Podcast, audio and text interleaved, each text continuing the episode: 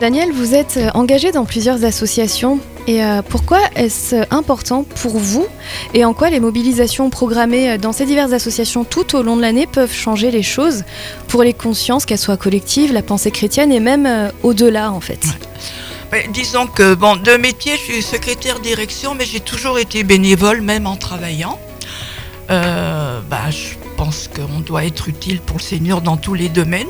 Entre autres, j'avais dit que quand je serai à la retraite, je ferai de la politique, mais j'ai pas eu le temps. j'ai été pendant 29 ans secrétaire de mon pasteur, Jean-Luc Tavaillou.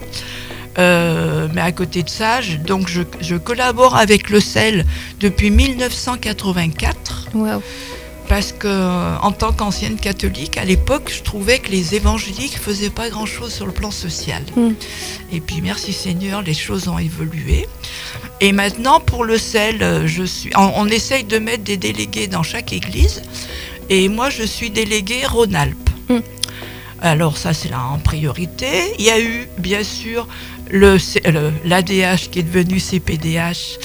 Et puis, j'ai participé aussi beaucoup au défi Miché qui était lié au sel. Ouais.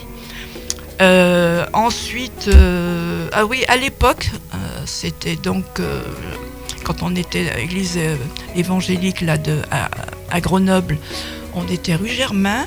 On avait créé une association justement en fonction de ces problèmes d'avortement pour offrir une alternative à l'avortement. Mm. Ça s'appelait Choisis la vie. Elles avaient voulu que j'en sois présidente parce que j'étais la plus vieille hein, pour discuter éventuellement avec le préfet.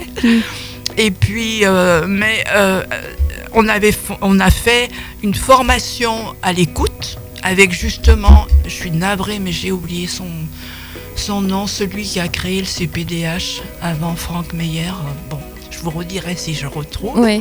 Il s'agit en fait de Daniel Rivaud, fondateur du CPDH qui est le comité protestant pour la dignité humaine. qui s'appelait Choisis la vie. Donc, on faisait des présentations dans les églises. On avait un dossier où on expliquait aux femmes comment elles pouvaient s'en sortir avec de l'aide. Euh, C'était donc alternative à l'avortement.